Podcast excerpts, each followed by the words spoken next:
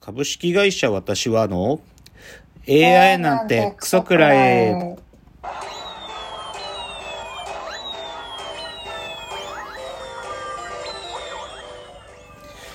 群馬が生んだ怪談時株式会社私は社長の竹之内です。サブカル研修生4代目アシスタントの深谷です。えーこの番組は大喜利 AI を開発する株式会社私は社長の竹之内が AI のことなんかお構いなしに大好きなサブカルチャーについてサブカルリテラシーの低い社員に丁寧にレクチャー言い換えれば無理やり話し相手になってもらう番組です。ということで今日は第143回、えー先週はですね私がちょっと出張だったので出張先から一人であの撮りましたやつ あんまり長くないやつをあげましたけれども今回は通常放送回ということでえっ、と冒頭またお便りが届いていたので深谷さんお便りの紹介お願いしますはい。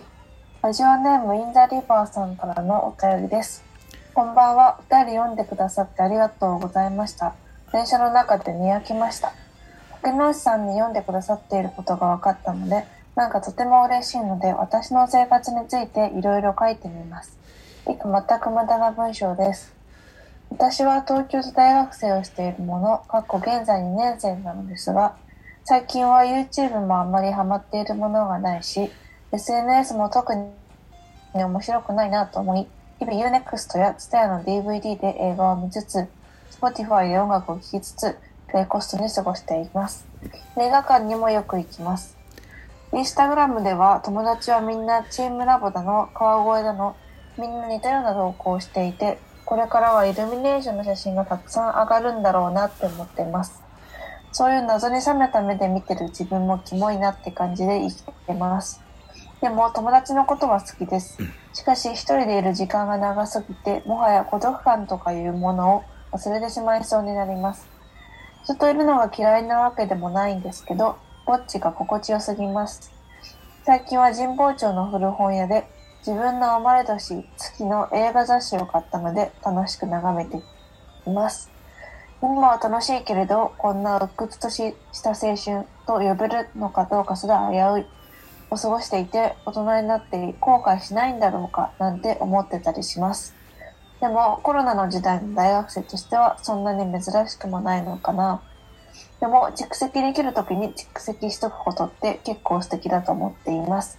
ということで、これからも楽しみにしてます。はいありがとうございますラジオネームインザリバーさんからのお便りインザリバーさん、はい先週もお便りくれたんですよはい。で、まあ、19歳の方だと先週あの、う手紙で書かれてましたけどよりインザリバーさんの あの 個人像がわかるお手紙でしたね。はい。どうです？深谷さんの方が年齢が近いですからね。あ共感する部分もありますか？おー。多分あでわかります。わかりますか、うん。孤独感とかいうものは。あ孤独感がわかる忘れるっていう感覚は。まあねそうっすよね。まあなんというかね僕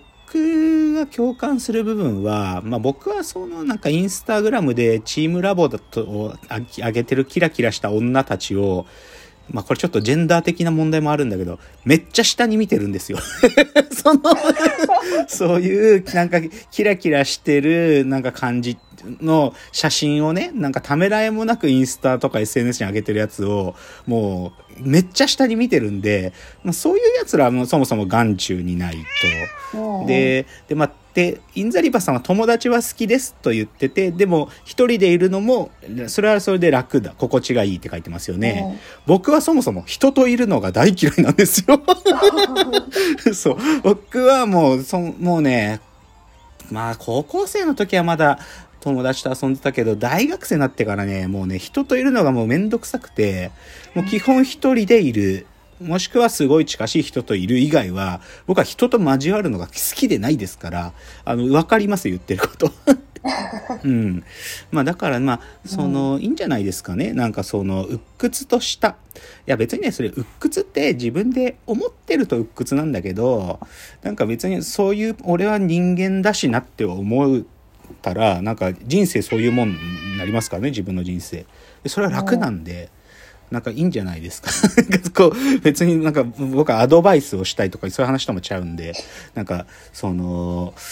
自分がなんか生きずやすいようなねいなんかスタイルでっていうのがやれたらいいと思うんですよね。まあ19歳のインザリーバーさんですからねまだまあまだまだこれからいろんな面白いもの見つかっていくと思うんでねまあ、あの自分のスタイルで楽しめばいいと思いますというのでお手紙ありがとうございました。ありがとうございました。じゃあ冒頭はですね今週のラジオエンタメライフまたいくつかちょっと気になってるもの紹介したいんですけどねはい。異常論文って知ってます？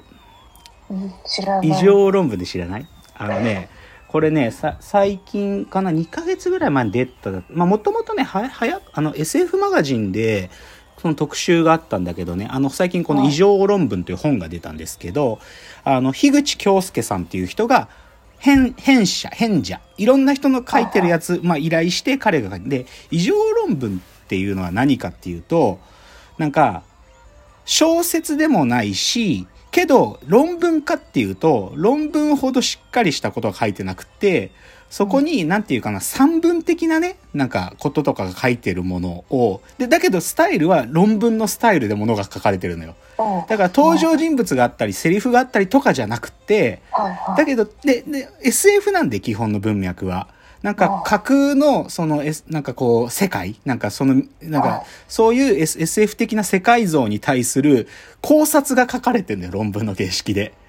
なんか、だから、この、この世界の、じゃあ、なんか、ある世界があった時に、その、重力が寿命に与える影響みたいなタイトルが書いてあってでもその世界は重力っていうのはこういう風に寿命に影響を与えるんだとかね。そういうのを論文の形式で書くものを異常論文と呼ぶんだっていうふうに、あの、樋口京介さんという人がやり出したらしいのよ。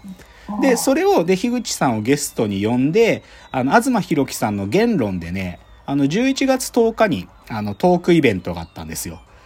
計9時間の鬼のような動画ですけど、まあ、半年間見られるやつだから、僕もダラダラ、まだね、8割ぐらいまで見終わったけど、でもそれ見ててね、でもね、それで、僕さ知らなかったから、それで異常論文ってやつ買って今チラチラ読んでるんだけど、はい。これね、別に新しいものじゃないなって思ったですね。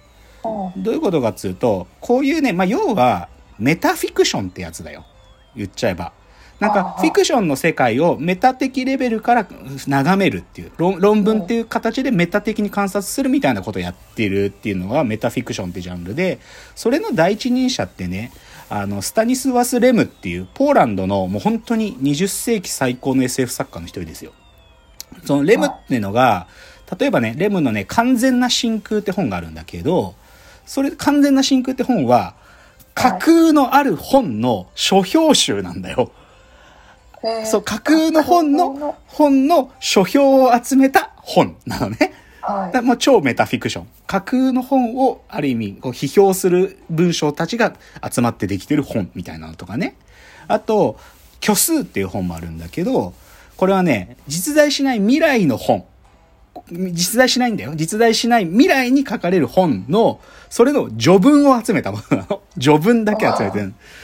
そういう、だから、でもレムっつうのはこういうメタフィクションをすごく、でこの人が発明したんだけどね。だからそれうんの多分亜種で異常論文って言ってるって、あんまりまあ、ひ、なんていうかな、評価となんか SF ファンたちからの批判両方出てるね、樋口京介さんの異常論文ってやつは。でも僕は悪くないと思った。久しぶりにこういうの読んだから面白かった。まあ、ちなみに、あの、レム、レムってスタニスワス・レムっていう作家のやつで映画になってる話はね、あの、ソラリスっていうのが多分一番有名で、あと最近だとあの、コングレス未来会議っていう、あれもこの、あ、ごめん、未来学会議だ。コングレス未来学会議はレムの作品の映画化ですよ。まあ、そんなのがあったりとかね。うんまあ、だからちょっと SF の話が一つとか、あとはね、ちょっと僕が見たもの系で言うと、あの、今週の月曜日に、あの、空気階段のラジオの、空気階段の踊り場の、あの、イベントがありまして、あの、配信イベントで、あの、僕は配信で見ましたけど、面白かったですね。面白かった。まあ、まだ、今、まだアーカイブ配信中だから、中身言っちゃうとネタバレになっちゃうけど、まあ、ぼもう、空気階段ラジオを最近になって全部コンプリートした僕の この短期ヘビーリスナーからしてもじもうやっぱ全部聞いといたからこそ分かる話っていっぱいああってー。めちゃくちゃ良かったっていうのはありますね。あとね推しはねまあ、久保峰ヒャダのこじらせないとっていうののイベント、配信イベントとかもあったんだけど、これはちょっとあんまり良くなかったんで、うんヒコロヒーさんとエマッソの加納さんがゲストで来てたけど、ちょっと正直面白いとは言えなかったんで、しかも値段も高かったし、2980円だし。だ確から ちょっとこれはいまいち。ちなみに空気階段の踊り、大踊り場1600円ね。やっぱ安い方のが満足度高いっていうね。あと押すとしたら、あ、今のブルータス、今出てるブルータス面白いですよ。あの、ドキュメンタリー特集号なんで。うん、もう本当に、今見るべきドキュメンタリーこれだなっていうのほとんど多分網羅されてると思う。うん、なんかあとかかつてのクラシック、ドキュメンタリーにおけるなんかクラシックみたいなものとかも載ってるからこれはいいと思うブルータスにちょっと一読することをお勧めしますあとね見たもの系で言うとあの今週せこの前の日曜日にやってた「ザ・ノンフィクション」っていうあの日曜の昼間にやるあのちょっと日陰者たちをこう取り上げるノンフィクション番組であのなぜか男子師匠だったんだよな。あの立川談志師匠の映像で多分ね談志師匠がもう亡くなってちょうど10年なんだと思うんだよね、おーうん、談志師匠2011に亡くなってるから